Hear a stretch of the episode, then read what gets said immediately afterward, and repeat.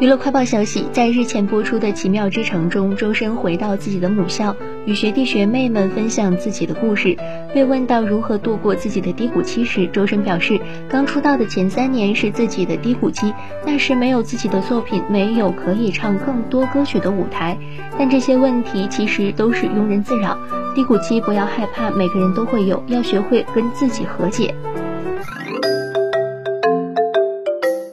娱乐快报消息：一月六号，林更新晒出他的二零二零微博之力截图，